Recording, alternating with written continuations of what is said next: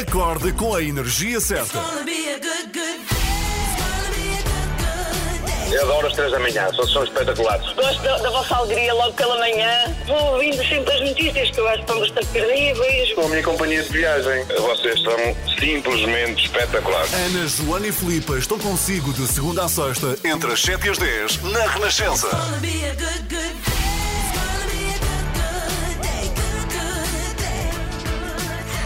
Hoje é dia 9 de junho. E no dia 9 de junho de 1934, as crianças com televisão viam pela primeira vez o Pato Donald. Ah! Foi a estreia de Donald da Disney, na altura já a cores, não é? No desenho animado The Wise Little Anne. Este primeiro Pato Donald tinha o pescoço mais esguio, uma cabeça mais pequenina e um bico de pato maior, mas a voz não mudou. Tum, Ha ha ha ha ha ha!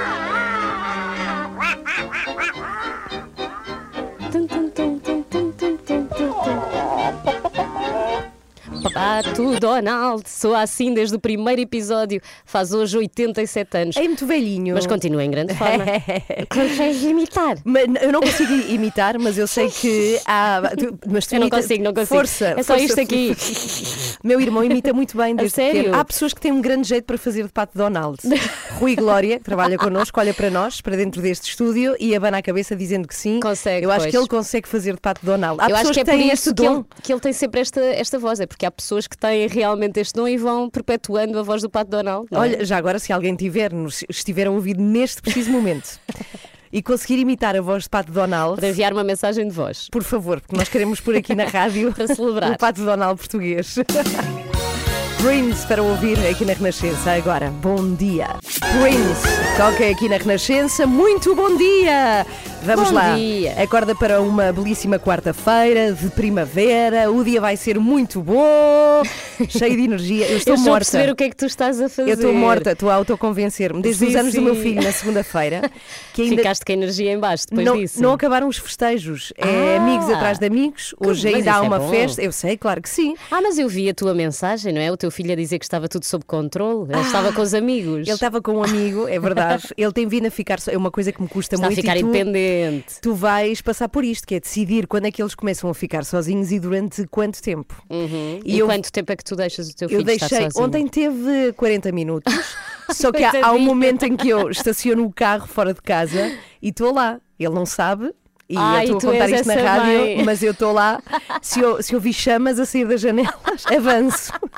Tão boa, Ana. Estás sempre a postos, não é? Se eu preciso. E ele Ai. depois estranha se acontecer alguma coisa. Mãe, estás aqui. sempre, sempre epá, minha mãe está sempre, Sempre a chegar pronta para quando me é salvar. preciso. Mas até hoje ainda há uma festa de aniversário com os amigos, não foi possível, não é? Temos que dividir ainda por cima com esta coisa da Covid e acho que hoje termina, terminam os festejos. Uhum. É hoje a última. Finalmente. Bom, Vais poder respirar. e parece que terminam os festejos em Lisboa também. Pois é isso, era, era disso que eu estava a falar, na verdade. eh, Ah. Tu estavas a autoconvencer-te de- da festa, das festas todas do teu filho, mas também eh, estávamos aqui a tentar eh, desviar as atenções, porque Lisboa corre o risco de voltar, não é voltar atrás, mas não Uhum. avançar mais no, no desconfinamento, porque o plano de desconfinamento começa a partir do dia 14, portanto na próxima semana, mas ah, parece que Lisboa não está, não está melhor, só está pior em termos de casos de Covid. Bem, duplicaram, duplicaram E, exatamente. no país. E nós vamos saber tudo com, com o Miguel Coelho no explicador para perceber que implicações é que isto tem. Se não andamos para a frente, que diferenças é que é isso vai fazer na nossa vida E atualmente. uma das ânsias é que no dia 14, já no dia 14, estava previsto o fim da obrigação de teletrabalho.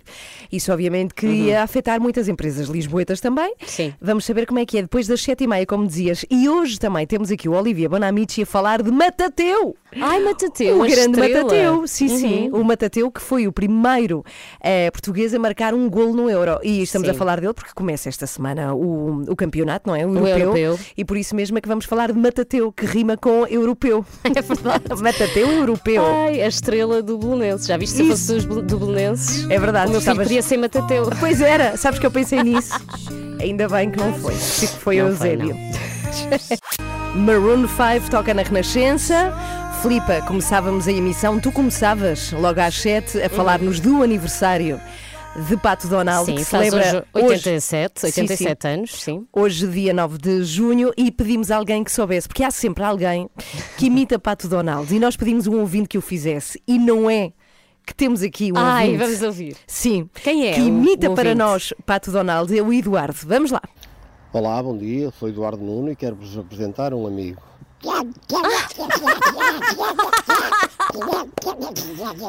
Está incrível! Pronto, ele está um bocado zangado e não se percebe muito bem o que ele diz, mas este é meu amigo, o Pato Tonal. Beijinhos, bom trabalho. Beijinhos, Eduardo, genial. tão bom, tão bom. E logo de manhã já com, com a voz tão afinada para fazer de Pato Donald. E não só, e com esta disposição para telefonar É rádio. verdade, para se Que dar ao trabalho, Eduardo, obrigada. Eduardo, beijinhos E- para si. Beijinhos e parabéns eh, ao Pato Donald, que faz hoje 87 anos. E continuamos no tema dos desenhos animados, Uhum. Ana, porque eh, o meu filho Eusébio está quase a fazer 4 anos e eu sinto-me com propriedade para dizer que a esta altura já sei quais os melhores desenhos animados, já vi tudo. Não são os mais recentes, mas isso é bom, porque significa que tem aqui muitas temporadas para explorar. Falo, não sei se conheces, dos Octonautas. Ah, Os octonautas ah, não são do tempo do teu filho. Ah, a RTP2 passa de vez em quando. Eu julgo que o canal Disney Junior também. Ah, não faço Porém, ideia. se fores subscritora da Netflix, podes ver as temporadas todas quando quiseres. E tens também três episódios assim mais longos. Episódios de uma hora que são absolutamente incríveis. Estou a falar a sério. E porquê que os Octonautas são os melhores desenhos animados de sempre? Porque ensinam imensa coisa sobre os oceanos, as espécies marinhas, ah, toda a biodiversidade e ensinam bem e ensinam os adultos, porque eu aprendo imenso. Não há um único episódio em que eu não aprendo alguma coisa e às vezes até me escapam alguns pormenores e é o meu filho que me chama a atenção. Por exemplo, ontem estávamos a ver ah, alguns episódios dos Octonautas e ele diz assim: Não, mamã, isto não é um cachalote, é uma baleia corcunda. Pumba! Pronto, para quem nunca viu, eu explico muito, muito rápido. Os octonautas são uma tripulação de um polvo gigante, o octomódulo, composta por um urso polar, que é o polo polar, é o capitão, um gato destemido, quase cato, e um pinguim, enfermeiro, que é o Pep. Ele é que ajuda sempre as espécies que estão assim com problemas. Todos eles são, todos eles são exploradores do mar, com uma função muito bem definida a cada episódio. Depois a animação mistura a ciência com o humor e os cuidados a ter com o planeta. Juntos eles resolvem mistérios com a ajuda de conceitos de navegação, mergulho, cartografia, além de conhecerem sempre novos animais e habitats. E nós vamos conhecendo isto tudo com eles, é, é maravilhoso. Octonautas, se há desenho animado interessante e sem parvoíce, que pode deixar as suas crianças a ver por tempo indeterminado, é este. Eh, Eu estou sempre muito confiante quando ele pede para ver Octonautas, eu deixo ver eh, assim mais tempo. Vamos ouvir só um bocadinho do episódio dos Octonautas com o ahm, Camarão Pistola. Eu sei, companheiro. A Dashi deve ter sido atacada pelo assustador e monstruoso camarão gigante. Mas os camarões são pequenos. Mas este é grande. Quando este camarão monstruoso estala as suas pinças gigantes, o barulho que provoca é o bastante para atordoar quem o ouça. Eh, Quase. Eu não tenho bem a certeza se estamos a lidar com um camarão gigante. Eu tenho a certeza que não vi pinças gigantes em lado nenhum. Octonautas, vamos descobrir quem provocou este ruído antes que mais alguém fique atordoado. Vamos, capitão. Estou consigo, capitão? Ficaste com vontade de saber o fim, não ficaste? Muita, muita vontade. Como é que acaba? Bem não, ou mal? é me- acaba bem, mas é Ok. mesmo o camarão pistola que imita aqui uns sons que faz com que as, as presas fiquem atordoadas. Lá Ok. está, não sabias Sim, disto. Não fazia ideia, mas fica- Portanto, sim. É isso, se tem medo que o seu filho anda, anda a ver coisas estranhas no YouTube ou no computador, é por lá, octonautas pelo meio, ele vai gostar e você vai ficar mais descansado. Wake up, I know I'm ready. Está a ouvir às 3 da manhã. Eu já estou na idade do titio avô, que também recomendo muito e que é espetacular. 7h26, bom dia. Hoje é dia de. As perguntas mais desconfortáveis, Perguntas são estas, Cara que ela faz. mais inusitadas. Não é a mim que tem que fazer a pergunta, tem que se fazer é aos outros. Um dos convidados são postos à prova. Ai, essa pergunta é. Eu acho que a pergunta vale por si só. Desculpa, mas vais ter de perguntar. Depois de trabalhares com a Cristina Ferreira, eh, tu fizeste publicidade para grandes marcas, Joana Barrios. Eh, Deste-lhe comissão desses trabalhos. Não. Nas 3 da manhã, as figuras públicas respondem àquilo que ninguém quer perguntar. Não pode perder. Às quartas e sextas, depois das 9 e meia da manhã, na Renascença. Hoje contigo, Filipa, Ai, eh, vais ter eu. de perguntar a, Ah. Fernando Alvim. Ai, eu gosto tanto do Alvin. Ai, vai ser muito Mas eu sinto que ele é desbocado. Sim, mas- pode ser, pode ser mau para ele. Vamos escrever-te perguntas difíceis para fazeres ao Pois, Alvim é depois das nove e meia.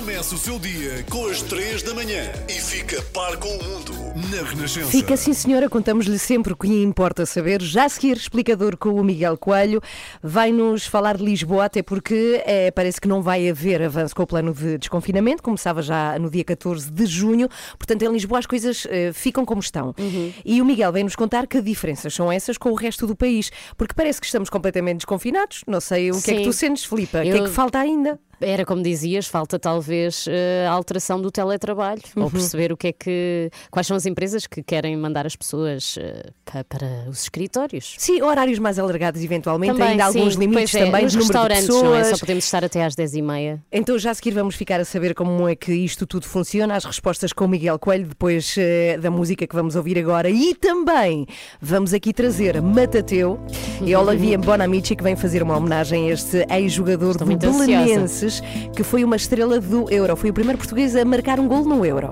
Yeah. Também nesta hora aqui. Que belíssima versão dos Amor Eletro Cai. Neve em Nova Iorque. É muito gira assim o original do José Cid.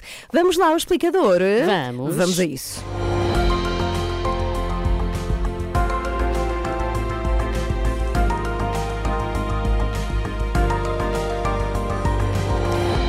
Lisboa não conseguiu travar a incidência de Covid-19 e, por isso, não avança para a próxima fase de desconfinamento. A decisão oficial ainda vai ser tomada na reunião do Conselho de Ministros de hoje, mas já foi antecipada pelo Presidente da Câmara, Miguel Coelho. Então explica-nos lá, olá, o que é que se sabe sobre isto? Bem, o que se sabe, eh, e já era de prever, é que Lisboa eh, vai mesmo ficar para trás no desconfinamento, isto uma vez que, eh, apesar da aposta no reforço da testagem e da vacinação, Lisboa não tem conseguido travar as novas infecções de Covid, eh, até pelo contrário, na última semana o número de casos por 100 mil habitantes continuou a aumentar e o resultado é que eh, Lisboa vai manter-se na fase em que está e não avança para a próxima etapa, que começa na próxima segunda-feira, na generalidade do país.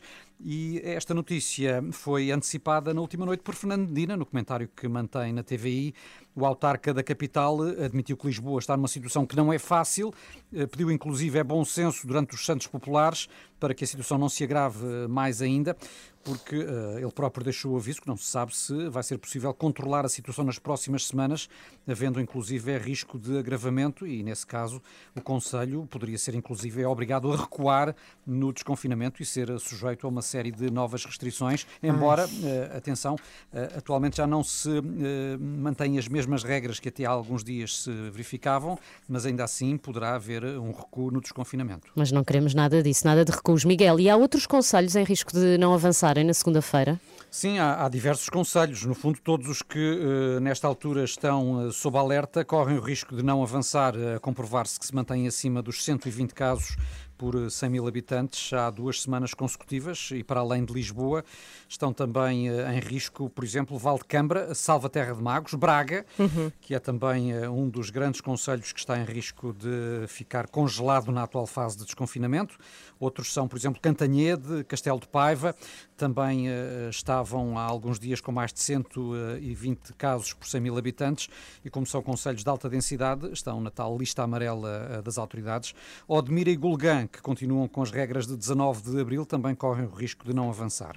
Mas, ó Miguel, deixa-me só voltar um bocadinho atrás, porque disseste que a partir de agora já não se recua no desconfinamento, mas há restrições nos conselhos com mais casos, é isso? Sim, eh, no fundo a lógica mudou, porque até agora, eh, ou até há poucos dias, os conselhos que ultrapassavam os limites eh, eram de facto obrigados ou ou a travar ou até a recuar para as fases anteriores do desconfinamento, consoante a gravidade da situação. A partir da próxima segunda-feira, sempre que um conselho ultrapasse os limites de incidência por duas semanas consecutivas, esportivas, fica sujeito a um conjunto específico de restrições. E há dois grupos de restrições, eh, são mais apertadas se eh, houver mais de 240 casos por 100 mil habitantes, nos casos eh, dos conselhos de alta densidade, ou 480 casos por 100 mil habitantes nos Uhum. conselhos de baixa densidade, e eh, depois haverá um conjunto de restrições mais moderadas a aplicar-se aos casos em que haja mais de 120 casos por 100 mil habitantes nos conselhos mais povoados, eh, ou 240 casos por 100 mil habitantes nos conselhos de baixa densidade populacional. Bem, felizmente estamos a falar das exceções, porque olhando para o lado positivo, Miguel, na segunda-feira, a esmagadora maioria do país dá mais um passo em frente.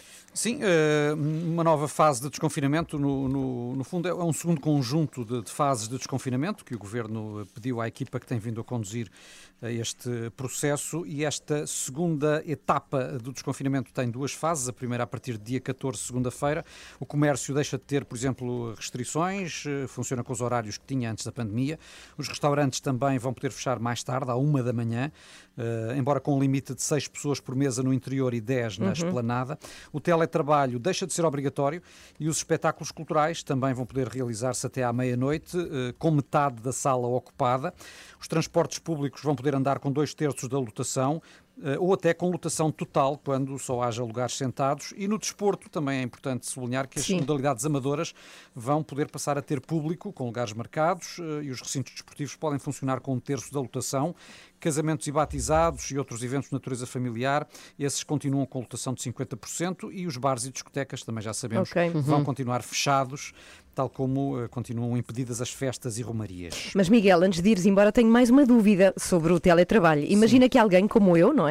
É, Vive em Cascais, um conselho que avança no desconfinamento, mas trabalho noutro conselho que fica para trás. Lisboa, Pois. não é? Lisboa. Nessas situações, o teletrabalho é ou não obrigatório? O que é que conta? A minha morada ou a morada do meu trabalho? A resposta é sim, o teletrabalho continua a ser obrigatório, Ah. eh, porque em qualquer dos casos, eh, seja o Conselho de Residência ou o Conselho em que se trabalha a, a parar no desconfinamento, aí mantém-se a regra do teletrabalho obrigatório. Seja Hum. eh, qual for a ordem dos fatores, ou seja, podes até viver num Conselho que fica para trás no desconfinamento, mas o Conselho em que trabalhas avança, também nesse caso se mantém o teletrabalho obrigatório, claro, sempre que as funções que são desempenhadas Assim sejam, permitam, não é? sejam compatíveis. Claro, claro. Obrigada, Miguel, Obrigada. por todas as explicações com esta notícia. Parece que Lisboa não avança e outros conselhos, como o Miguel contava aqui, eh, nesta nova fase de desconfinamento, marcada para dia 14 deste mês, também está tudo no site da Renascença, rr.sapo.pt. Joana, Ana e Filipe. Às 3 da manhã estou consigo até às Bom 10. dia, Joana Marques. Bom dia. Era só isto, avançamos com os Jogos Sem Fronteiras. Jogos Sem Fronteiras. Com Olivier Bonamici. Bom dia, Olivier. Bom dia. Olá, Olha, Olivier. Está sem som. Ah, Mas mas- hoje- Não, já está, já está. Ah, queremos muito que a homenagem Não, não está, é não muito está. justa. Mas Vai olha, ser a Matateu. Vai ser a Matateu, mas deixa-me dizer-te que a Olivia estava aqui a curtir Katy Perry como eu com- nunca tinha visto. Quem- Ninguém quem- curtiu quem não? Katy Ninguém Perry. curte Eu também Katy gosto Perry muito. como a Olivia. Eu adoro vir a cantar no carro. Já estás então já connosco, temos connosco, Olivier? Não, ainda Não, não. está longíssimo. Olha, está tão longe como os jogos de Matateu, que foram muito, Foram muito lá atrás. O último olha- jogo, sim. Ah, não, ia dizer uma coisa que não é assim importante. Então, diz lá, diz lá. Ia dizer, não está tão longe como o restaurante Ah, Mateu, agora? que também Já existe está. aqui Pois é, no pois é. não é? Sim, sim, é sim, perto. Ai, eu gosto muito desse restaurante. Olivier, bom dia. Bom dia, Olivier. Estão-me a ouvir, não? Claro, muito estou, bem. Estou em direto da Almada. Margem Sul. Eh, Matateu, que foi o, o primeiro eh, português de facto eh, a marcar um gol para a seleção portuguesa do europeu. Não foi bem na fase final, porque a primeira fase final que jogou Portugal foi eh, no Euro 84, mas eh, no europeu, sim, ele marcou na fase de apuramento. Foi contra a RDA eh, em 1959 e ele marca aos 12 minutos. A lenda Matateu, do seu verdadeiro nome, Sebastião Lucas da Fonseca, nascido em 1927 em Lourenço Marques, que atual Maputo, ele que tinha como vizinho de bairro um certo Eusébio. Aliás, ambos jogavam a bola na mesma rua. E para mim é sempre engraçado imaginar duas crianças, futuras lendas de futebol, a dizer: Pois é. Passa lá a bola, Matateu. Sim, claro, Eusébio. Matateu que chega a Portugal com 24 anos de idade. Estamos em 1951 e até 1964, ou seja, durante 13 anos, vai ficar no mesmo clube, uh, Belenenses, o clube da vida dele, onde ainda hoje em dia é uma lenda. Duas vezes Matateu, melhor marcador do campeonato português, uh, 213 golos em 280 jogos. Infelizmente nunca foi campeão. Foi quase, quase em 55, mas o Sporting empatou uh, com o Berenenses na última jornada e o Benfica foi campeão. 1970, ele sai do Portugal e vai para o Canadá, onde vai jogar até aos 55 anos de idade. Uma loucura, ou seja, Uh, Cristiano Ronaldo. 55. Sim, ou Meu seja, Nem, nem o Cristiano, pois. o Cristiano Não ainda sabemos? Tem, ah, ainda Ah, exatamente, nós. ainda tem 20 anos de carreira. Cristiano seguinte, Matateu, que fica para sempre ligado à história de Belenenses, eh, porque ele também estava no relevado com a sua equipa, com o seu clube, no dia da inauguração do Estádio do Restelo, em 1956. E ainda hoje, dentro desse estádio mítico do futebol português, encontra-se, lá está, a petisqueira Matateu, com fotografias do craque, com recordes Tu já lá foste, Olivia? por acaso, não. Ai, tens de ir, Não. temos que ir. Ah, temos que arranjar uns isso. bons Já, croquetes. já estive, Pois já estive tem. no Restelo, mas nunca estive nisso. E eu adoro, de facto, é ver a emenda, porque há os pratos do aquecimento, eh, tipo queijo, há a primeira parte, a segunda parte, os auxiliares são os batatas do arroz, por exemplo, o prolongamento, tens o eh, vegan, por exemplo, e eh, grande penalidade, um sobremesa. Mas o meu preferido é o cartão amarelo, que são os ovos. Ovos, por exemplo, com farinha, esse é o cartão amarelo. E pronto, e dentro do Restelo há também o museu do clube, onde trabalha a senhora chamada Argentina Matateu, a filha tão simpática. que maravilha. Digo isso porque falei com, com ela ontem e, primeira, ela me confirmou o que já me tinham dito. Matateu era um jogador tão especial no clube que, ao intervalo, o clube deixava-o beber duas cervejas. Era o único que podia. Se calhar é esse o segredo. É, se, se calhar sim. E sabe porquê que a filha se chama Argentina? Porquê? é genial. Por acaso quero muito saber. 1954, jogo particular Portugal-Argentina. E ao intervalo. Nasceu. Vão dizer. Exatamente. Não, não. Ah, Vão anunciar, vão anunciar a Matateu que a filha nasceu. E então os jornalistas da bola falam com eles: Ó Matateu, por que não chamar a tua filha Argentina? E ele diz: "Ah, ótimo. E ali numa bela entrevista ideia. depois, ainda bem que nós jogamos contra o Japão. Ou com, ou com o Uruguai, imagina. Conclusão, nunca aceitar ideias dos jornalistas da bola, não toca a nomes para Mas é crianças. giro, a Argentina. Ah, não, a Argentina é muito É giro. lindo. É, Não, bonito, é. Desculpa, como É um tu chamas, clássico. Argentina é a classe. Matateu que vestiu a camisola da seleção eh, até finais de 1959. Ironia da história. Nunca chegou a jogar com o Eusébio, que vai, eh, que irá se estrear em Portugal, com a seleção portuguesa, aliás, um ano depois. E só porque não podemos ter, não podemos ter a memória curta. Eu queria recordar aqui o 11 do Portugal no Euro 1960, nesta fase de apuramento, lá está, o tal jogo contra a RDA. Alguns estão vivos, são capazes de nos ouvir hoje, outros infelizmente já morreram, mas já está, o nome deles, eles são importantes. Treinadora, José Maria Antunes, jogadores do Futebol Clube do Porto na altura, Acúrcio Carrelo, António Teixeira, Virgílio Mendes, Carlos Duarte. Para o Sporting, Fernando Mendes. Para o Benfica, Cavém, Ângelo Martins, o grande Mário Coluna. E para o Berenenses, Vicente Lucas, o irmão de Matateu, Raul Figueiredo e, finalmente, Matateu, a oitava maravilha do mundo, Bem. era a alcunha dele. Em homenagem Obrigada, hoje Olivia. nos Jogos Sem Fronteiras. Beijinhos, Olivia, até segunda-feira. É sempre à segunda e quarta. A sua música preferida. As histórias que contam. A informação que precisa. Está tudo aqui na Renascença. Na Renascença. A par com o mundo. Impar na música. 5 para as 8, muito bom dia. Jogos Sem, Fro- eh, Jogos Sem Fronteiras, que para Também vocês posso extremamente fazer. desagradável. Não tão bom. Eh, às 8h15, o que é que vamos ter?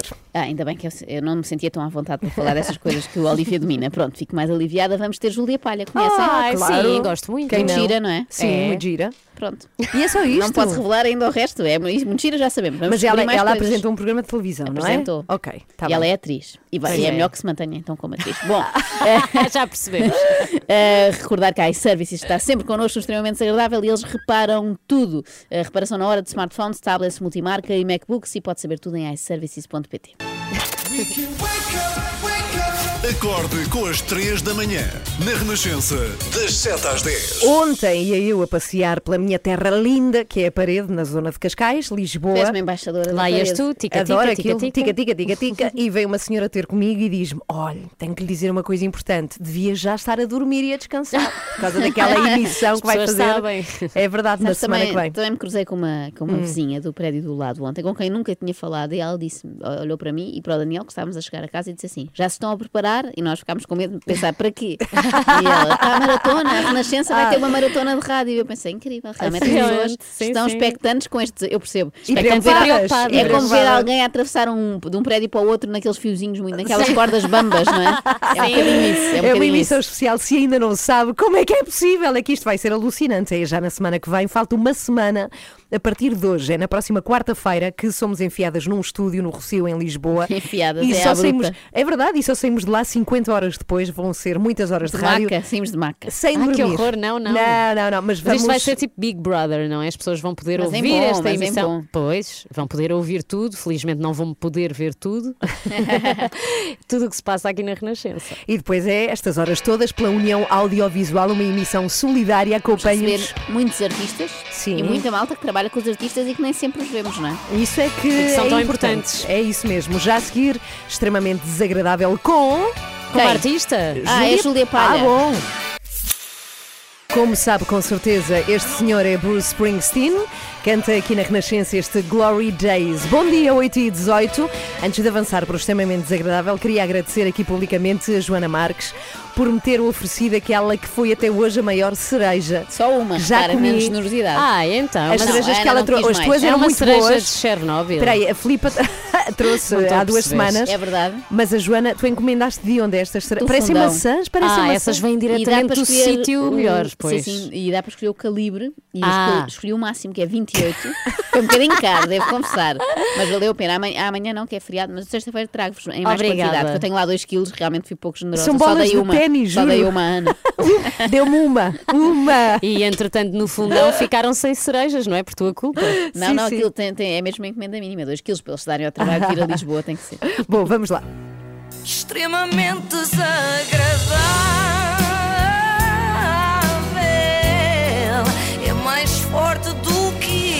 Com o apoio de iServices. Eu hoje tenho que fazer aqui um pré-aviso. Esta edição é capaz de chocar os ouvintes mais impacientes, como eu. Se é daquelas pessoas que passa mal com silêncios longos, se calhar o melhor é, é mesmo não ouvir. Mas como assim, silêncios longos? Então, imagina que vais fazer, como às vezes fazes, contar-me uma história que se passou contigo ontem e Ah. fazes assim umas pausas estratégicas. Ah, então, é, bem, nem imaginas. Eu ontem estava no supermercado, nem imaginas o que é que me aconteceu. O quê? O quê? Então estava ao lado das prateleiras porque precisava de. Hum, De quê? E encont- encontrei lá o. Quem? Pronto, não dá. Isso não dá para mim. É que eu fico neste estado de E nervos. foi assim muito tempo. Não, não, não, isto foi só um simulacro. Eu fico neste estado de nervos quando as pessoas eh, fazem silêncios longos. Eu sinto- verdade. Porque eu sinto imediatamente que preciso de os preencher e preciso de saber o que vem a seguir, que palavra é. Portanto, imaginem como é que eu fiquei quando vi o Estamos em Casa deste fim de semana, apresentado pela atriz Júlia Palha. Para quem não sabe, o Estamos em Casa é o programa da manhã de fim de semana na SIC, em que cada sábado há um novo apresentador. Qualquer Erro. pessoa, erro, erro, qualquer pessoa que trabalhe na SIC pode ir lá parar. Penso que em breve será a senhora da recepção. E vai ser bom, com certeza, porque as senhoras da recepção costumam ser conversadoras. Pelo menos vão fazer menos silêncio do que a Júlia Palha. Ah, Mónica, diz-me uma coisa, tu achas que este tema é importante, que deve ser falado? Achas que, que a sociedade está mesmo a mudar? Comecei logo Também não aqui. foi assim tão grande. Espera, espera, mas vamos Não. ver, isto vai ser um acumular de silêncios. Eu aqui comecei a achar alguma coisa estranha e passamos agora para uma entrevista sobre joias. Quer dizer, se calhar até não me pareceu muito interessante, mas se calhar até era. Eu estava era a estressar muito com as pausas, então não desfrutei. E é muito mais do que só joias. Muito bem. e com que materiais é que Ai, Júlia, fala. ah, as tuas joias? Nunca paro de falar, Júlia. Isto na televisão é um pouco como nadar, não é? Sempre a mexer, senão a pessoa vai ao fundo. A não ser que estejas a fazer um magazine na RTP2, mas mesmo aí, eu acho que as tuas pausas contemplativas são demais. Portanto, isso naturalmente Sim, sim, traz sim, os teus claro. resultados. Oi. Tens brincos, pulseiras. Eu fico sempre em cuidado, fico mesmo muito aflita É quando que ela não cima fala. ela chama-se palha, não é? Podia pôr ali palha, Palha, para encher, não é? Para encher. Não faz jus ao nome. Ah, não. Não, isto hoje vai ser muito isto, eu a suspirar eh, para libertar a tensão, porque isto causa mesmo muita tensão. Fico aqui com os deltoides logo todos a repanhar. Os deltoides. Se eu tenho, estão aqui É o escondidos, mas deltoide tenho. do Mississippi. Isto vai todos os dias subindo de escalão. Sim, sim. Ai, bom, eu fico logo muito preocupada naqueles segundos em que ela não fala. São segundos que parecem décadas, mas se calhar era porque eh, não dominava este tema da bijuteria, não é? Júlia, mudemos então radicalmente para biquinis. Tam- ou tamanhos maiores têm um- sempre um modelo diferente ou assim, e tentei incorporar isso tudo. Então se calhar vamos ver algumas peças. Meu Deus, sim, se calhar é melhor. Eu esqueci-me eh, de dizer, mas é melhor verem esta rubrica depois também em vídeo eh, do que só com áudio, porque ouvindo aí, por exemplo, no rádio do carro, muitas vezes podem achar que ficaram sem sinal, mas não se preocupem, não foram vocês a ficar sem sinal, foi a Júlia Palha. Sim, acho que o conceito também é, é importante. Sim, muito bem. Mas sim. Então, diz Ai, meu Deus! Ela diz muito bem e cala-se sempre. Isto dói-me mesmo, vocês não imaginam quão dolorosos para mim são estes silêncios. Só para terem uma ideia, o momento deste estamos em casa que eu gostei mais de ver foi aquele em que outra menina fala durante 3 minutos sem parar para convencer as pessoas a ligarem para o 760. Que bom é ouvir alguém a preencher os silêncios, a falar sem parar.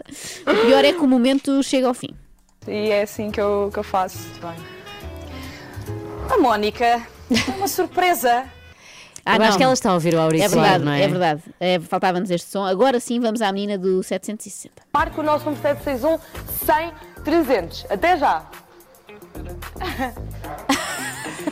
Até já, Maria, obrigada. Ah, Júlia! Ai, que boa! Susto! As Mas coisas a se o- calhar demoram a chegar a outra faz. dela. A outra faz, não é? Esse é, é para preencher, porque há ali um silêncio desconfortável para todos, menos para a Júlia. Dá-me ideia que eu estava a ver o programa com mais atenção do que a própria Júlia que estava a apresentá-lo. Reparem no que sucedeu no fim de uma bonita atuação musical.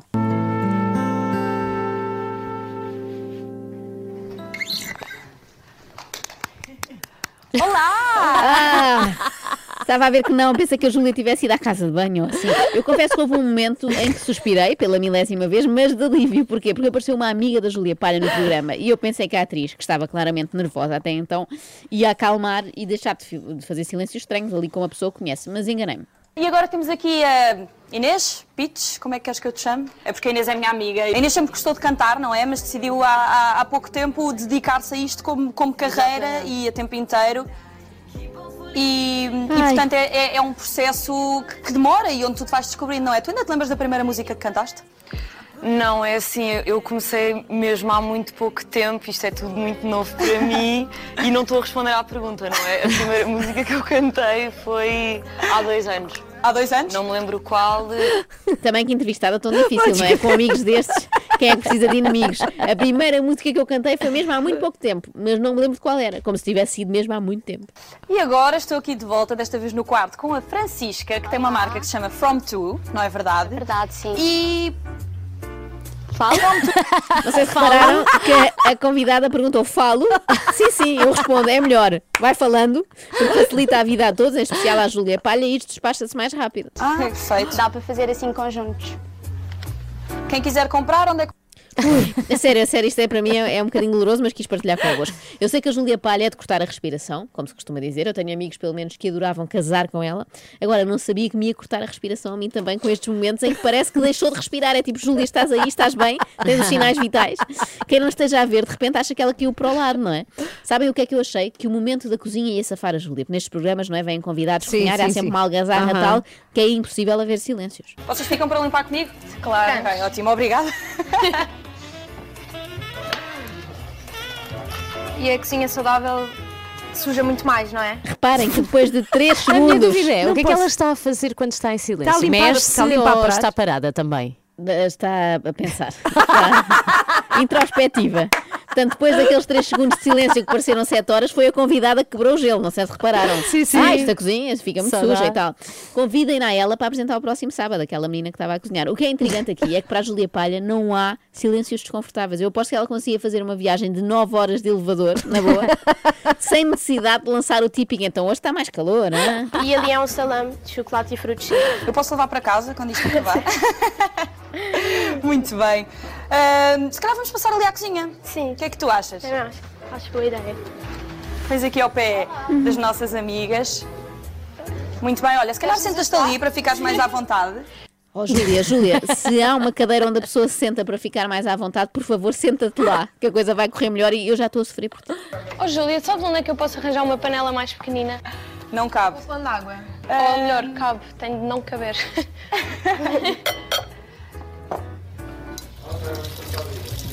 Júlia! Perdemos a Júlia. Eu não tenho palavras, não tenho palavras para isso. Portanto, no fundo, estou como a Júlia, estou como a Júlia. Ou seja, porque quanto mais tempo de cura tem, depois mais duro vai ficando. Sim, mas isto é uma pasta elástica, portanto é, é bastante. é mais para o mole, não, não se parte. tipo, Sim, sim, não é, não é líquido, sim. Muito bem. É sempre muito bem, de facto. Muito bem. Muito bem, melhor que isto, só a habilidade da Júlia Palha para despachar convidados. Há quem odeie despedidas, ela pelos vistos adora. Olha, obrigada por esta conversa adorável, Obrigada. falar mais tempo convosco, mas infelizmente temos mais coisas para fazer. Obrigada. Querida, não é? Maria? Sim.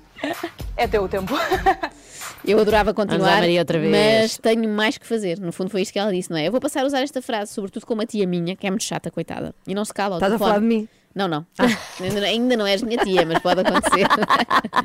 pode ser contratada um dia destes. Ah, mas olha, se calhar vou sugerir a minha tia Lourdes ou a Daniela Oliveira para este programa, porque ela fala muito, não é? Dá para os estamos em casa. E pronto, obrigada por teres vindo. Obrigada eu. Eu agora vou à Isto só não é dramático, sabem porquê? Porque a profissão da Júlia Palha não é esta, não é? Pois, Senão era sim, grave. sim. Eu espero que a gravar a novela a Júlia seja mais rápida a avançar com as suas deixas, senão é de levar os colegas atores à loucura. Tu entras nesta parte, sais naquela. Exa- eu tinha que fazer exato. playback, porque. Ok. Isso, isso pode-se arranjar. Está bem, olha, então obrigada por teres Ah. vindo. A Júlia Palha é daquelas pessoas que não sabe terminar conversas, fica ali meio pendurado, não é? E também não sabe bem como começar a conversa que vem a seguir. Respeitei o trabalho da Inês, porque ela está agora a começar, mas tem muito jeito. Obrigada. Obrigada. Obrigada vindo.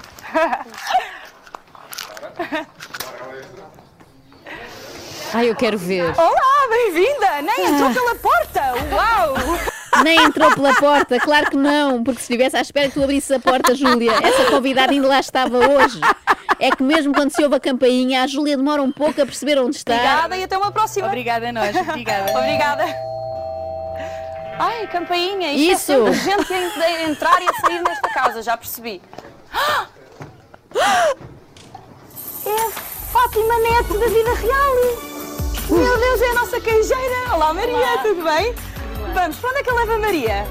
Para a cozinha, claro. Aqui já melhorou, já faz perguntas retóricas e dá a resposta. Mas há uma razão para a Júlia demorar tanto nas despedidas. O que fazemos? Muito bem. Olha, Mariana, eu estou muito contente por teres vindo aqui. muito Adorava falar estar mais aqui. contigo também. Eu sei que parece que digo isto toda a gente, mas. Olha, mas, mas agora por acaso mais uma pergunta. Um- Por acaso, mais uma Por acaso lembrei-me que tenho aqui mais tempo. Ela Vá. demora a despedir-se porque nunca sabe quando é que lhe pode dar vontade de afinal fazer mais uma pergunta. Eu estive a pensar, e se calhar, olha, isto é bom, sabem para quem? Para o, para o João Baião e para a Diana Chaves. Se algum dia um diretor disser, ah, qualquer um apresenta aquilo, alguém pode dizer, não, não. A Júlia Palha, por exemplo, não. Eu estive a pensar, e se calhar isto era um programa de homenagem a alguém. Porque a Ah. Júlia Palha fez um minuto de silêncio. Ah, Ou melhor, fez vários, fez 27 vezes um minuto de silêncio em 3 horas de Contaste. programa. Foi bonito, foi uma bonita homenagem. Extremamente desagradável.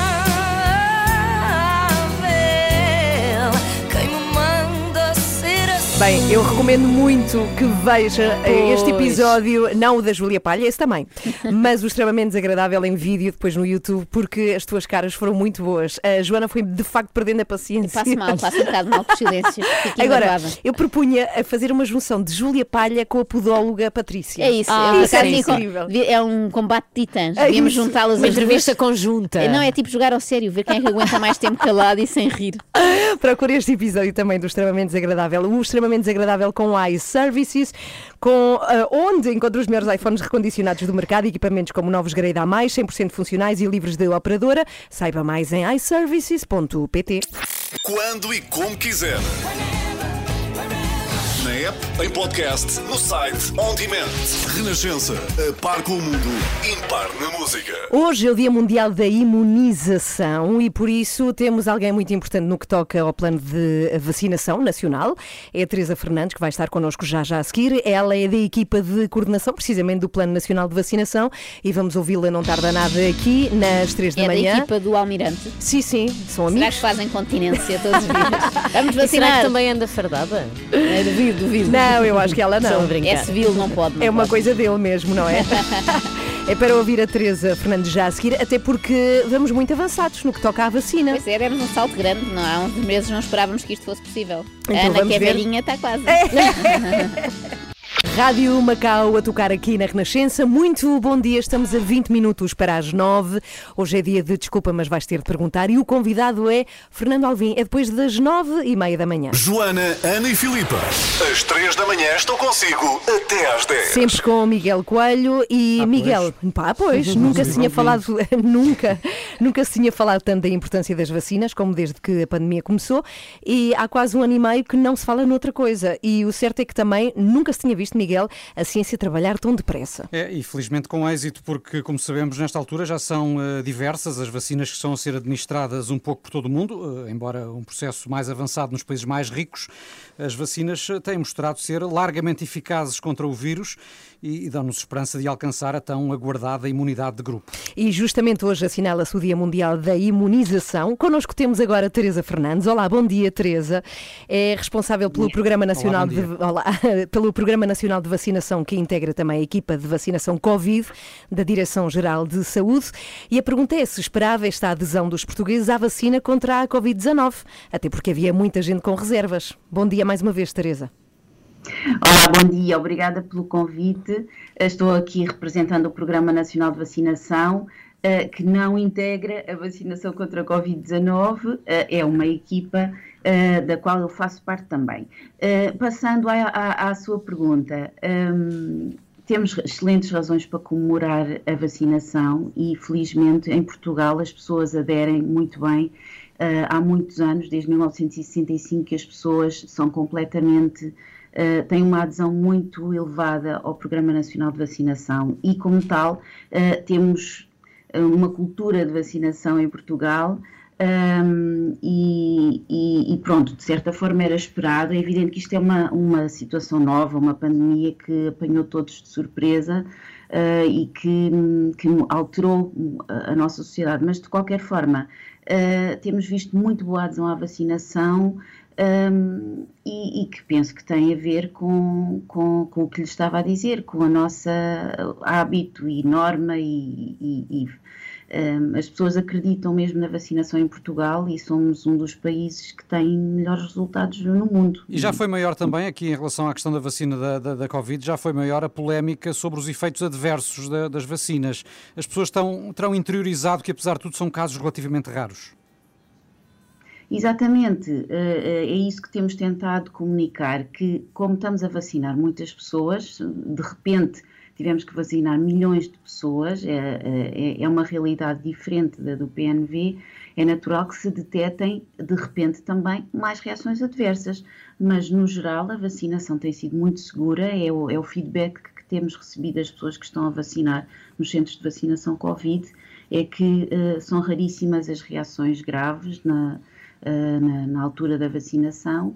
E, e pronto, temos relatórios, o Infarmed tem publicado os seus relatórios. Sim, temos dado notícia, mas- notícia deles eh, Exato. aqui regularmente. Eh, eh, ainda assim, eh, temos tido, eh, em relação a- a- aos efeitos da pandemia, ao longo dos últimos meses, temos tido notícias de que algumas das outras vacinas acabaram por, por ficar para trás, eh, dados os constrangimentos que acabaram por ocorrer no Serviço Nacional de Saúde. Esse atraso já foi recuperado? É assim, não houve, na verdade, um atraso na, na vacinação ah, do Programa Nacional de Vacinação. O que ah, vimos foi que quando começou o, fin- o confinamento, em que, como disse, estávamos todos fomos todos apanhados de surpresa e as pessoas estavam com muito receio de sair à rua, nós comunicámos que ah, a, a vacinação do Programa Nacional de Vacinação era uma prioridade. Isto foi em março, abril do ano passado, e as pessoas foram aderindo. Uh, quando saíram do confinamento, os serviços de saúde também fizeram o seu papel, que é a sua metodologia de trabalho há muitos anos, de chamar as pessoas que estavam em atraso para a vacinação, principalmente as crianças pequenas, demos prioridade à vacinação até aos 12 meses de idade, às grávidas, às pessoas dos grupos de risco, e portanto, uh, quando chegámos a junho, que era a altura da nossa avaliação um, de meio do ano, tínhamos já uh, uh, uma elevada uh, cobertura vacinal. E no fim do ano, que avaliámos e publicámos agora em abril, temos excelentes coberturas semelhantes aos anos anteriores, excelentes mesmo. Mas nesta altura 99%. pode dizer-se que a vacinação está em dia? A vacinação está em dia, da, sim, da generalidade da, da- da população está em dia, sim senhora. Aqui em relação à à vacina contra a Covid, será de prever que no futuro possa ser incluída no, no Programa Nacional de Vacinação? É assim, a vacinação contra a Covid-19, ah, neste momento, pronto, é, é- é uma exceção, é uma campanha muito de, de- de elevadas dimensões. Mas, tal como, por exemplo, a vacinação contra a gripe sazonal, ah, ah, é possível que venha a ser uma campanha do género, não sabemos ainda. Mas quando tiver condições e quando soubermos o suficiente e, e para, para ser uma vacina como as do Programa Nacional de Vacinação, Uh, mas isso, são- isso depende de avaliações de, de- de uma comissão técnica de vacinação. Deixa-me Uh, fazer-lhe uma última pergunta então. esses vários dados que precisamos de saber e que ainda vai demorar algum tempo para sabermos. Certo. Uh, Fala-se muito na, na ambicionada imunidade de grupo. Um, pessoalmente está otimista em que será de facto possível atingi-la no caso da Covid-19? Ainda não sabemos eh, eh, nem se nem quando vamos eh, atingir uma imunidade de grupo. Como lhe digo, são vacinas muito recentes, é uma doença muito recente que ainda estamos a estudar e, e para já o que interessa é que as pessoas todas adiram para que se consiga que toda a gente esteja protegida. Naturalmente, quanto menos pessoas estiverem infectadas, menor, menos a, a- doença vai circular na Claro. comunidade e, e- e, portanto, teremos sempre vantagens de saúde pública, com certeza. Muito obrigada. Teresa Fernandes, connosco hoje do Programa Nacional de Vacinação. Hoje é o Dia Mundial da Imunização. Eu ainda não recebi o, o- enfim, a mensagem para ser vacinada. Mas eu já acho que é podes porque agendar. Eu já posso agendar, só que como tive Covid em dezembro, ainda não fez seis meses, é só no final de junho. Eu acho que é por isso, sim, que ainda não recebi a, a mensagem. Mas já temos, já temos colegas aqui da, da equipa das três da manhã que foram chamados. Sem Sim, sim, é À vacina, sim. Os mais idosos. Mas olha, por, por, teres, por teres tido o vírus, acho que já só levas uma dose. Pois não sei como é que isso vai Mas ser. mais Uma, barata. Mas é uma duas. dose das boas. das melhores. Este é Bob Marley, toca na Renascença quando faltam 9 minutos para as 9. Hora de usar o lift integral da Lia Hack para perda de firmeza, rugas e relaxamento. Joana, Ana e Filipa. Às 3 da manhã estou consigo até às 10. Eu agora queria falar de uma exposição de fotografia de um colega nosso que se chama Pedro Mesquita, que é um excelente fotógrafo, é muito, muito talentoso, mas eh, quando eu digo talento, estamos a falar de um talento de calibre internacional. hã? Ele tem um olho hipersensível para a beleza das imagens, é muito, muito especial o que ele mostra nas suas fotografias. Para além de ser um tipo super talentoso com fotografias, é também uma pessoa muito boa como jornalista. Aliás, tu já trabalhaste com ele, Filipe, É também. verdade. É, é costume ouvi-lo aqui na Renascença e também é muito, muito boa pessoa.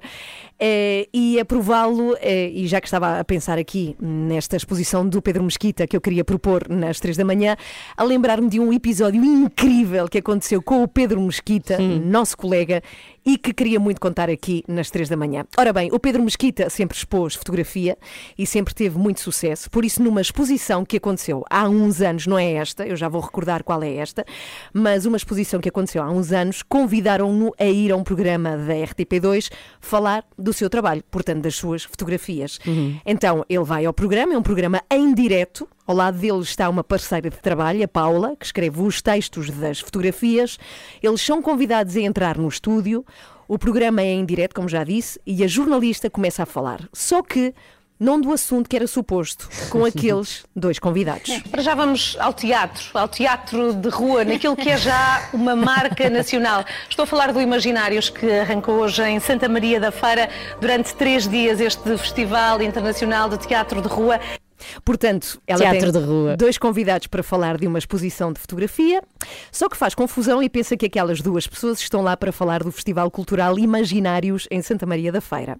Ela continua a descrever o festival, Uhum. até que chega o momento em que tem que falar com aqueles dois convidados. Pedro Mesquita, Paula Moura, boa noite, bem-vindos. Qual é o sucesso para se conseguir 17 edições? O Festival de Rua em Santa Maria da Feira é já uma marca e não é apenas nacional, já ultrapassa fronteiras. Já ultrapassa fronteiras, eh, mas eh, o essencial, creio eu, é a exposição que amanhã vamos eh, inaugurar aqui no Porto, o Tesouro da Abissínia, e que esperamos também seja um bom sucesso. Amanhã vai ser inaugurada. Olhando para, para este festival e a oferta que ele, que ele traz, é fácil conseguir que os atores, as produções, as companhias respondam rapidamente ao desafio para se apresentarem aqui numa edição próxima? Eh, neste momento estamos, estamos a falar apenas da, da, da exposição.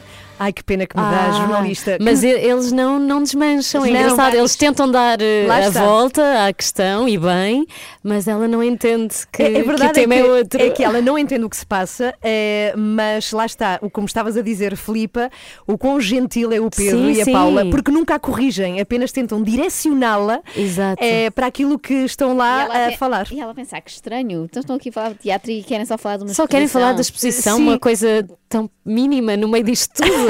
E há uma coisa que acontece que é, é, eles estão a descrever esta exposição, a jornalista está a olhar para eles, mas eu sei que na cabeça da jornalista é, a única coisa que lhe passa é o que é que está a acontecer aqui. É, no fundo, eu sou, eh, como sabes, eh, jornalista de rádio eh, e tenho paixão pela fotografia também. A Paula foi jornalista de jornal e tem paixão pela escrita. Eh, e então eh, eu fui convidado a participar na Etiópia numa Bienal de Fotografia e eu tentei olhá-las com a minha câmara de, de máquina fotográfica, olhos nos olhos àquelas pessoas. Os a Etiópia foi, caso não saibam, eh, o único país de África que não foi colonizado. Bem, então queridos, Eu eles- imagino a jornalista a pensar, como é que já vamos na Etiópia? Então não era um Exato. festival de teatro de Isto não é. Santa Maria da Santa Maria Feira. da Feira. Mas o mais incrível disto tudo é que durante o discurso do Pedro Mesquita, já a falar completamente da exposição de fotografia, as imagens que vão passando no programa continuam a ser do Festival Imaginários, com pessoas a dar piruetas. Está toda a gente ao lado, teatro. não é? Jamais se vê uma Parece- fotografia do Pedro Mesquita. Parece aquele sketch do Hermano José, do Cá é está, mais bolos, cá está. é? Quer-se dizer, eu é mais bolos, não é? Esta situação é tão caricata e o Pedro é tão, tão querido com a Mas calma, jornalista. esperemos que no episódio para falar de fotografia eles tenham falado do Festival de Santa Maria da Feira, não é? Com as Não pessoas sei, certas. Não trocaram. consegui ver mais. Já agora queria falar da nova exposição de Pedro Mesquita, Gente que Voa, está no Centro Português de Fotografia, no Porto, representa pessoas que fazem coisas que nos inspiram mesmo. As fotos são maravilhosas, são Grande lindas, Pedro. lindas. E eh, já agora fica até dia 8 de agosto, vão ver que Vão ele ver, merece. e vão ver também teatro de rua. Já agora.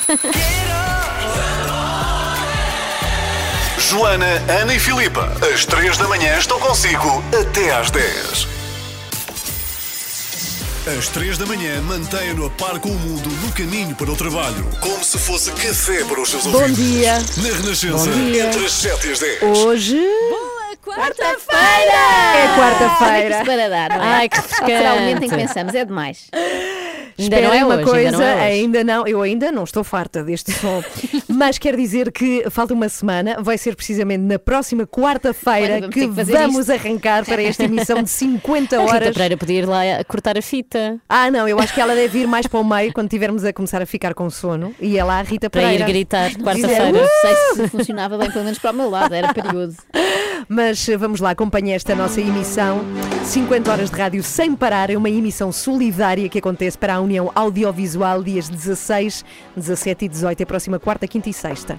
Vai ser espetacular. É a emissão 3 por todos. Os Queen na Renascença. Bom dia. E também às três da manhã, na Renascença Incrível. Sim, Nós, sim. os Queen. Já Eh, viste? Vocês sabem, é uma coisa que eu não escondo, é conhecida, tenho um certo vício por eh, podcasts, não é? Sim. Começo a ouvir e não consigo parar. Uhum. Então às tantas esgotei todos os podcasts portugueses, dá-me ideia, porque eu ouvi todos. É bons, maus, assim, assim. É quase. impossível. Não todos, talvez, eh, mas já ouvi muitos. Eu vou, eh, às vezes sinto que estou em podcasts que só a própria pessoa é que o ouviu, sabes? E a pessoa e um amigo. E, E tu? Já agora, eu tenho uma pergunta antes de avançares com este de que queres falar. Como é que os encontras? Para quem quer muito conhecer. Nas plataformas de podcast, seja o iTunes, seja o Spotify. Metes que é podcast português e aparece isso tudo? Não, eles normalmente estão lá listados, não é? Há uma Ok. lista Uhum. e a pessoa normalmente fica ali pelo top 10, top 20, eu vou descendo, descendo, descendo e depois já muito, 300. já muito em baixo, ouvindo um, eles sugerem outros, você vais por aí fora. Pronto, e foi assim que eu fui parar a podcasts brasileiros, que é todo outro universo e acredito que várias vezes hei de falar deles aqui, porque são, os, os brasileiros são muito engraçados, há que dizer isto. E nós temos muitos ouvintes brasileiros Sim, sim. também, portanto, Oi! fica aqui um, um oi Que eles identificam-se muito. Exato, Também somos identificam-se engraçadas. connosco, claro, somos engraçadíssimas, era por isso. Ah, e fui parar a um podcast eh, completamente do nada. Eh, Foi mesmo assim uma sequência, vou deste para aquele, para aquele. De repente estou num podcast chamado Espelho, que é feito por dois psicólogos brasileiros, o Pedro Del Pique, eles têm nomes ótimos também comparado Uhum. connosco, e Carolina Lojo. E eles falam de psicologia psico- psicoterapia, mas não com aquela coisa meio enfadonha que às vezes poderia acontecer. Não, eles falam eh, sobretudo do que é que as outras pessoas pensam da profissão deles. Acham que eles são uma espécie de bruxos que sabem tudo. Vamos ouvir só um bocadinho. Eu acho que a ideia é que as pessoas pensam que o psicólogo é aquele cara que tem o suposto saber de tudo, né? Tudo que ele fala é verdade. A ideia de que quando você está na frente de um psicólogo, ele vai saber se você está mentindo, se você está falando a verdade, a real possibilidade, as reais coisas sobre você. E a real realidade dos fatos é que Não. A gente não sabe se você tá mentindo. Isso só acontece no desenho animado e nas séries ruins americanas. Eles eh, tentam descomplicar a psicoterapia, sobretudo para quem tem algum medo, vergonha, receio de lá ir, então tentam explicar: não tenham medo, isto vai acontecer, podem ficar em silêncio, podem não sei quê, não há problema nenhum, podem não gostar daquele psicólogo e ir para outro. Fazem uma espécie de manual de psicologia para totós, no fundo, para, para o totó que está com medo de ir. E fazem também uma coisa eh, sobre um assunto que me é muito caro, que é a banalização de certos conceitos, graças à autoajuda, aos mental coaches, Uhum. ao desenvolvimento pessoal, não é? Caiu um bocadinho na banalidade e nos. Não quero falar de Gustavo Santos, mas há de haver um equivalente no Brasil. Uh, conceitos que inicialmente faziam sentido em si, não é? Mas ficaram semi-estragados, por isso, mal ouvimos, uh, associamos assim uma certa banha da cobra. E então eles falam de autoconhecimento. Essa coisa de autoconhecimento também é, é um clichêzão também, né? A gente sempre tem que tomar bastante cuidado com o termo. E afinal de contas, o que cargas d'água é o autoconhecimento, e eu já respondo pra você. Autoconhecimento é saber qual o tipo de sanduíche que você gosta no McDonald's. Tão simples assim? Às vezes é, né? Quantas vezes a gente não fica horas e horas e horas procurando o que quer comer no iFood? Assim, são Uhum. 52 ti- restaurantes e cada restaurante tem mais 80 tipos de prato. E, ah, meu Deus, eu não sei o que eu quero. E o Netflix, então? Ah, é o péssimo. Netflix, ou será, que- será que eu vou pra Amazon, ou será que não sei o quê? É complicado. Então as pessoas acham que autoconhecimento é uma coisa absolutamente profunda e o autoconhecimento começa com uma coisa absolutamente rasa, que é saber o que eu gosto, saber o que eu não gosto e saber o que eu quero. Eu sempre faço a brincadeira. Autoconhecimento é saber que você adora o cheddar, mas ir no McDonald's e pedir o Big Mac e tá tudo bem, porque é o que você quer Que momento. Eles Muito descomplicam bom, facilmente e para a Ana Galvão é o hambúrguer vegetariano. Ah, isso sim. Se faz favor. Estás É a ver? fácil. Eu O teu tenho autoconhecimento é mais fácil porque há menos hipóteses. Como é que se chama o podcast? Rapidamente. Chama-se Espelho. Podem encontrar Ok. no Spotify. 9 e 21, bom dia. Os Kim, somos às 3 da manhã com a Filipe Galrão, Joana Marques, eu própria, Miguel Coelho. Ana Galvão, Tu sim, própria, senhora. Miguel Coelho? Eh, sim, eu queria o dizer que decidi roubar-te. Um dia, um identidade. dia Não, podemos não, não. trocar para experimentar. E como sempre, também à quarta-feira, o Henrique Raposo, que já cá está. Olá, Henrique, bom, dia. Bom dia, Henrique. E hoje vamos falar contigo, Henrique, sobre drogas leves. Sim, Não chamadas sei- drogas Sim, claro sim, claro. O tema regressa hoje ao Parlamento com a discussão dos projetos de lei do Bloco de Esquerda e da Iniciativa Liberal, que defendem a legalização da cannabis para consumo recreativo, querem a regulamentação da produção e venda da planta e derivados. Será boa ideia, Henrique? Bom dia, não. Acho que é uma péssima ideia. Nem sendo apadrinhada pela Iniciativa Liberal? Pois, a Iniciativa Liberal começa a perder-me quando acompanha o Bloco de Esquerda nestes assuntos, como a droga hum, e a eutanásia. Mas eh, eu começo por dizer que não há drogas leves. hum, Há drogas e todas as drogas têm um efeito perverso na nossa cabeça. E repare, eh, como é só um charro, as pessoas, ah, é só um charro, mas eu, eu perdi demasiados amigos para, ah, é só um charro. Depois ia buscá-los à noite ao Júlio de Matos porque tinha um episódio psicótico. E mais, e quando eu, quando eu era miúdo, não havia uma, a ciência que nós temos hoje em dia. Quando eu era miúdo, havia uma percepção que aquilo tinha um efeito, mas não havia os relatórios científicos e médicos que há hoje em dia. Aliás, a sociedade americana está no exato oposto da nossa. Como seguem com mais atenção o debate científico, os americanos e muitas vezes até os próprios liberais, a esquerda americana, estão a dizer: para se queremos seguir a ciência, então temos que mudar a narrativa sobre a cannabis, porque há uma relação de causa e efeito fortíssima, cientificamente provada, entre o consumo de cannabis e episódios psicóticos. Mas será assim tão diferente, por exemplo, do consumo de álcool? Isso é, o- isso é outro debate. Eh, Mas deixa-me acabar o ponto. Há um- uma relação fortíssima entre consumo de cannabis e episódios psicóticos e esquizofrenia. Ponto. Depois podes. Esse é o segundo ponto. Então a sociedade que anda a combater o tabaco, Sim.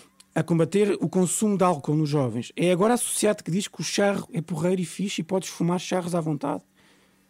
Há aqui um paradoxo tremendo. Andamos a combater o tabaco. O- o- os maços de tabaco têm aquelas imagens horríveis porque causam cancro. E agora dizemos que. Nós andamos a combater, mas não proibimos.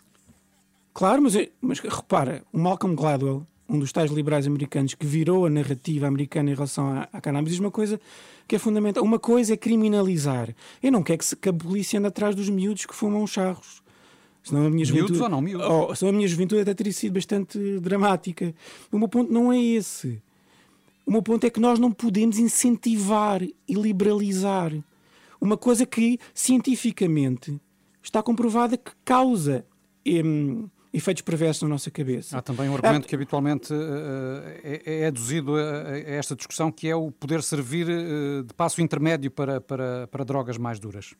Claro, há aqui dois pontos. do- do- do- uma coisa é cria vício, ponto número um. Ponto número dois, se a tua condição neurológica tem uma predisposição para desenvolver esquizofrenia, o consumo de- desta droga potencia isso.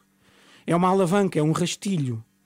Mas há, outra, há, outra, há, outra, há um ponto fundamental que é pode ser usada para diminuir a dor em certas situações, ok? Isola-se o princípio ativo e pões na língua como um comprimido como outro qualquer. Este é um debate. Já Referias há pouco diz. a, questão do- dos Estados Unidos e de Portugal poder estar em contraciclo em relação Está a em esse debate contraciclo, que- não tenho a menor do dúvida sobre do isso. Atlântico. Sim. Como é que eh, vês esse facto? Ou seja, porque é que esta questão volta a estar, eh, entre aspas, na moda em Portugal? Porque o Bloco de Esquerda agora tem um grande aliado que é a Iniciativa Liberal. Temos, temos tudo o que o Bloco de Esquerda mete a mão é como o rei de Midas, torna-se inevitável e não podes dizer nada contra, porque senão és reacionário e não se pode ir contra o progresso. Mas neste ponto, se nós queremos seguir a ciência e respeitar a verdade dos factos, temos que olhar para a ciência. Senão é um pouco hipócrita porque as pessoas dizem que seguem a ciência, mas só quando lhes dá jeito. Emocionalmente, parte da sociedade, sobretudo a parte que está aqui, que tem muita força porque tem, tem uma presença mediática fortíssima, quer emocionalmente sentir que fumar um charro e que a cannabis é uma coisa porreira, mas cientificamente não é verdade. Temos que ir embora, Já Henrique. calei-me. Mas tu és um tipo porreiro, portanto Ponham- regressas próxima quarta-feira. na minha, na minha E és legal, eh, Henrique. Na minha juventude dizia-se: ponham mais tabaco. ponham mais tabaco. Um abraço. até quarta. Beijinhos. Até próxima quarta, Henrique Raposo, sempre connosco à A quarta-feira. sua música preferida. As histórias que contam. A informação que precisa. Está tudo aqui na Renascença. Na Renascença. A par com o mundo. Impar na música. Falta uma semana para irmos para um estúdio no Rocio, em Lisboa, e começarmos 50 maravilha. horas de rádio Não, não. sem parar. Eu só começo a Sem contagem dormir. quando faltar uma semana para acabar, para acabar em 50 horas, que eu só acredito quando conseguirmos chegar ao fim. E vamos conseguir. Sei. Já estás a pensar no Vamos. fim, então Claro. assim não vais desfrutar. Vamos. Não, eu penso sempre no fim. Exato, quando tudo acabou.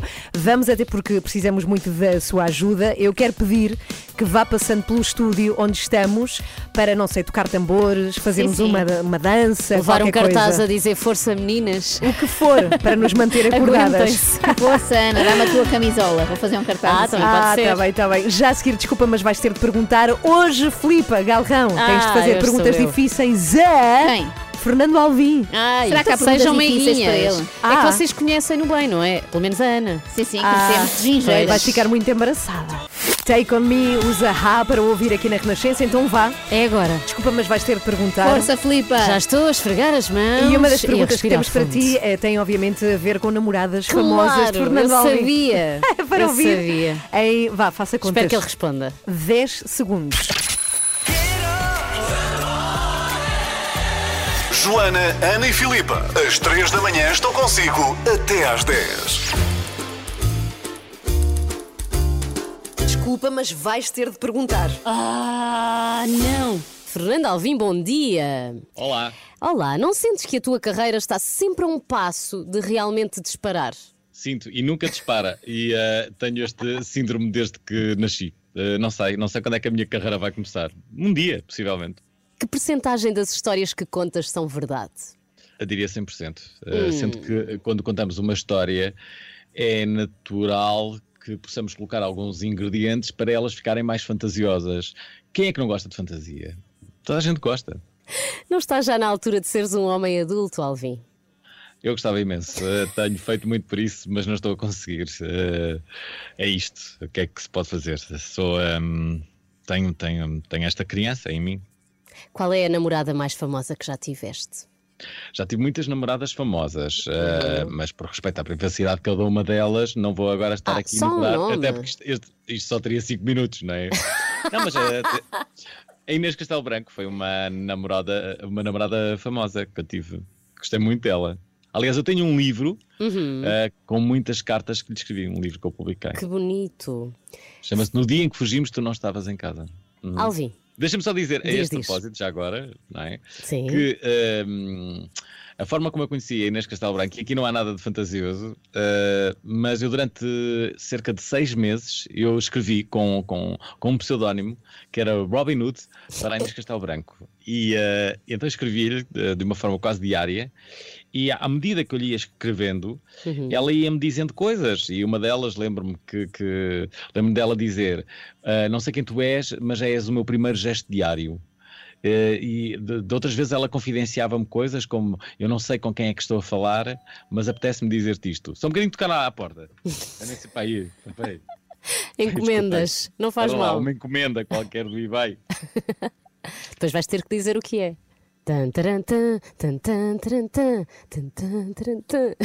Entretanto, o que será que o Alvin encomendou? Alô? Alô, o que era? Ah, não eram os correios. Ah, ok. era, era uma Muito namorada obrigado. famosa. Era uma namorada famosa. era uma namorada famosa, já viu? Vamos à próxima pergunta, então. Fernando Alvim. O Fernando. Adorei a pergunta. O que era? Oh, adoro. Então, são as perguntas mais desconfortáveis do mundo. O Fernando Medina contratou-te por 320 mil euros para falar de Lisboa. Mas. contratou. Não con- Não Calma, deixa-me acabar. Mas abandonaste por críticas de Carlos Moedas, ou seja, Sim. acabou por não contratar. Ficaste com raiva ao candidato do PSD. Não, não fiquei nada. Eu até gosto de moedas e também gosto de Medina. Eu fui contratado pelo Departamento de Comunicação da Câmara Municipal de Lisboa. Ah, nunca me foi falado que aquilo era uma campanha de apoio ou de promoção ao Medina, mas sim um podcast que desde o início eu queria que fosse isento de qualquer ah, força partidária, que fosse uma, uma coisa independente, uma coisa livre. Esse ah, sempre foi o meu objetivo e ah, o objetivo também do Departamento de Comunicação de Lisboa. Agora as pessoas podem dizer, ah, não, era uma manobra política, não sei o quê. Eu nunca vi ah, a coisa como tal. A partir do momento em que há uma suspeição por parte do Carlos Moedas, eu só tenho que imediatamente dizer, suspenda aqui o programa, vamos então fazer as eleições e depois das eleições retomamos com, com o podcast, se existirem condições, como é óbvio, que é o que eu espero. Portanto, Uhum. ganho, ganho moedas, ganho o- Medina, ganho qualquer outro candidato. A minha ideia é fazer um podcast sobre Lisboa. A Câmara também tinha essa ideia. E eu acredito que as pessoas do Departamento de Comunicação ah, não são uns paus mandados. Ah, portanto, acho que também podem, podem estar ali a comunicar para a Câmara de Lisboa, até porque quer o Medina ganhe ou o Moedas ganhe, eles vão continuar lá, certo? Ah, mas, mas, definitivamente eu não quero entrar em nenhum jogo político. Percebes? Muito então bem. essa coisa de o Medina pagou. Alguma vez eu falei com o Medina, disse, então faz aqui para a campanha, nunca. Vamos à última pergunta, que é a mais desconfortável de todas. Vamos. Para mim, qual o teu maior complexo? Seres baixinho ou teres barriga? Não me considero muito baixinho, portanto não sou complexado com isso. Meço 1,74m para a média de um, Hum. de um português eh, habitual, não é assim eh, muito. Também não tenho uma grande barriga, posso mostrá-la, não vou mostrar aqui. então qual é o teu maior complexo? Ponto. Sei lá, ah, deixa-me cá ver. Eu tenho vários complexos, deixa-me ver assim um maior, mas que me perturbem. Uhum, no teu Claro, dia a dia. durante, du- durante muito tempo, hum, eu agora consegui uh, controlar isso, era o meu cabelo. O meu cabelo hum, não, não, não era bom. E então eu, uh, depois de muitos, muitos, muitos, muitos, muitos tratamentos, muitas, muitas, muitas injeções, eu consegui que o meu cabelo tivesse um, um aspecto normal. Eu sofri imenso, sofri imenso com isso, eu não, não, não conseguia, não conseguia. E a verdade, passei por muitos dermatologistas e Uhum. ninguém conseguia resolver o meu problema capilar. E finalmente encontrei uma pessoa que, que o conseguiu e, eh, e agora tenho um aspecto mais saudável. Pronto, foi isso. Mas- Era, era meu grande complexo que eu resolvi. Obrigada, Alvin, já está. Já está. Já Estou está. aqui a pensar ainda se tenho mais complexos. Eu devo ter mais complexos. eh, eh, assim. Podes Peraí, dizer. Espera lá, estou aqui a pensar se tenho mais complexos. Não, não estou a ver. Mas devo ter, eu devo ter. Eu devo ter, eh, devo ter mais co- complexos. Eu, se me lembrar, ligo. Obrigada, agradecemos. Está bem? Então vá. Beijinho. Não se vai embora, é mesmo a Fernando Alvim, não É se vai embora. sai, não, ele agora Olha, queria já ser o quarto da manhã. Já está aqui a tocar o telefone, é o Fernando Alvim, deve ser para nos dizer mais um complexo de que se lembrou. Desculpa, mas vais ter de perguntar, talvez numa das emissões mais simpáticas com Sim, o Fernando Foi Alvim. muito querido. Foi, foi, sim, querido. É que senhora. ele terá recebido, que encomenda foi aquela. Está quase! Está quase, quase. A grande maratona de rádio a favor da União Audiovisual vai mesmo acontecer, é já para a semana, 16, 17 e 18, portanto, quarta, quinta e sexta, 50 horas de emissão de rádio sem parar, com muitos artistas. É verdade, ninguém fica para trás e nesta missão contamos com o grande apoio da Fundação AGAs, do Grupo AGAs Portugal e algumas das suas marcas. A Rita Travassos é responsável de direção da Seguro Direto, uma das três marcas que se junta a esta iniciativa 3 por Todos. Bom dia, Bom dia, Rita. Rita. Bom dia. Bom dia. Rita, faz parte da vossa missão juntarem-se a iniciativas como esta do 3 por Todos. Faz sim, Ana. É um orgulho para a Seguro Direto poder juntar-se ao Grupo AGAs Portugal, do qual faz parte, e à Fundação AGAs, eh, no apoio à União Audiovisual e aos profissionais da área da cultura que estão hoje numa situação mais difícil. Porque é esta e não outras? Ah, Porque ah, efetivamente é a função dos seguros também proteger a sociedade em momentos críticos, mitigando os seus impactos. Ah, Fazemos um seguro de, de- de automóvel para nos proteger em caso de acidente, ou um seguro de doença para nos proteger em caso de, de doença grave. É exatamente essa a missão da União Audiovisual também. Portanto, Uhum, ambos uhum. temos a preocupação de proteger as comunidades em que nos inserimos, mitigar ah, o risco da, da adversidade do presente e de alavancar o futuro. E a Rita vai estar connosco, vai passar por lá pelo Rocio. Eh, Agora parecia o nome de uma revista, passa por mim no Rocio. vai passar por lá e sabe que também não vai dormir estes três dias, está mentalizada para isso, não é? Estou menta- mentalizada para isso, contar uma história toda. Nós no Grupo AGAs Portugal somos muito transparentes, quer com clientes, quer com colaboradores. Eu sei da história Ah, toda. Muito bem. Bem, não fosse a Rita, responsável de direção da Seguro Direto, uma das três marcas do Grupo AGAs Portugal, que se junta à iniciativa da Renascença 3 por Todos. Uma ação em parceria com a Fundação AGAs, convém lembrar, Grupo AGAs Portugal, AGAs Seguros, Médis e Seguro Direto, com o apoio da Câmara Municipal de Lisboa, reverte tudo a favor da União Audiovisual. E já agora que temos aqui a Rita Travassos, responsável de direção da Seguro Direto.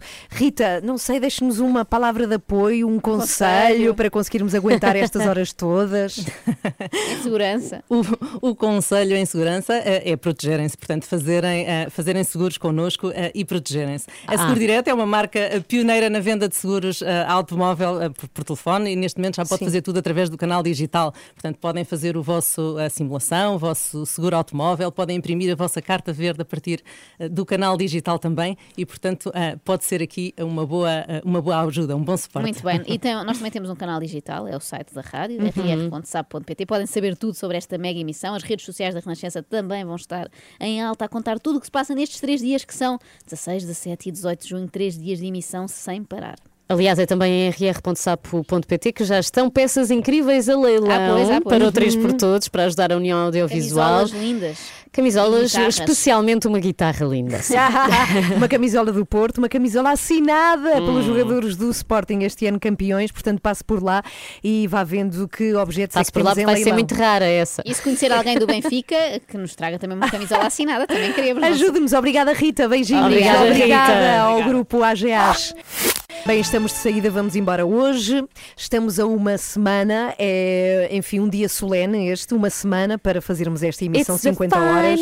Countdown, mas Já é estamos, mesmo, grandes estamos. Europe. Agora é dormir, dormir o máximo até lá. Tu achas que não, que isso não Acho não. conta? Estava Eu também acho que não. Não Aliás, nem vou que eu conseguir, fiz mas aqui com a. Ana Galvão, porque ela estava-me a dizer que vai dormir, vai passar o fim de semana a dormir, mas as pessoas dizem muito isso antes de sermos mães, por exemplo, dorme agora Uhum. tudo, mas não funciona, durmo agora tudo. Espera a aí. seguir vou ter sono na mesma. Nós tivemos um terapeuta do Por sono acaso ele disse que que nos disse que resultava. Ai, não dizer. estava A minha questão é que não vamos, dormir. não vamos conseguir fazê-lo, pelo menos eu não. Não, vamos, claro que vamos. Não, não vou Ah. conseguir dormir antes. Ah, Ah, pronto, mas às 50 horas sim. Estou muito entusiasmada lá vou descansar imenso, não tenho os meus dois filhos a chamarem-me, vai ser muito relaxante. A partir da próxima quarta-feira, quanto a hoje, foi assim. Ontem ia eu a passear pela minha terra linda e veio uma senhora ter comigo e diz-me: Olha, tenho que lhe dizer uma coisa importante, devia já estar a dormir e a descansar por causa daquela emissão que vai fazer. As pessoas estão expectantes com este. Eu percebo. Preocupadas. é como ver alguém a atravessar um, de um prédio para o outro naqueles fiozinhos muito, naquelas Sim. cordas bambas, não é? É uma emissão especial. Se ainda não sabe como é que é possível, é que isto vai ser alucinante. É já na semana que vem que somos enfiadas num estúdio no Rocio, em Lisboa. Enfiadas, e é só saímos. É verdade. Verdade, e só saímos de lá 50 horas depois, vão ser muitas horas de De rádio. maca, saímos de maca. Argentina, Matateu, a filha tão simpática. que maravilha. Digo isso porque falei com ela ontem e sabe porquê que a filha se chama Argentina? Isto Porquê? É genial. Por acaso quero muito saber. 1954, jogo particular Portugal-Argentina. E ao intervalo. Nasceu. Vão dizer, exatamente, Foi não, não. feita. Ah, Vão anunciar que a filha nasceu. Os jornalistas da bola falam com eles, oh Matateu, por que não chamar a tua filha Argentina? E ela diz, ah, ótimo. E ali uma Bela entrevista ideia. Ainda bem que nós jogamos contra o Japão. Ou com, ou com o Uruguai, imagina. Conclusão, nunca aceitar ideias dos jornalistas da bola, não toca a nomes para é crianças. giro, Argentina. Sim, acho que o conceito também é importante. Sim, muito bem. Mas sim.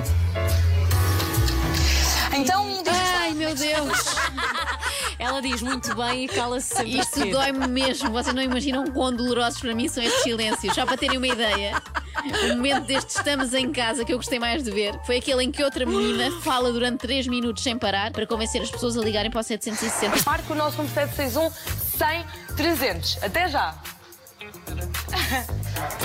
Até já, Maria, obrigada. Ah, Júlia, Ai, que boa. susto.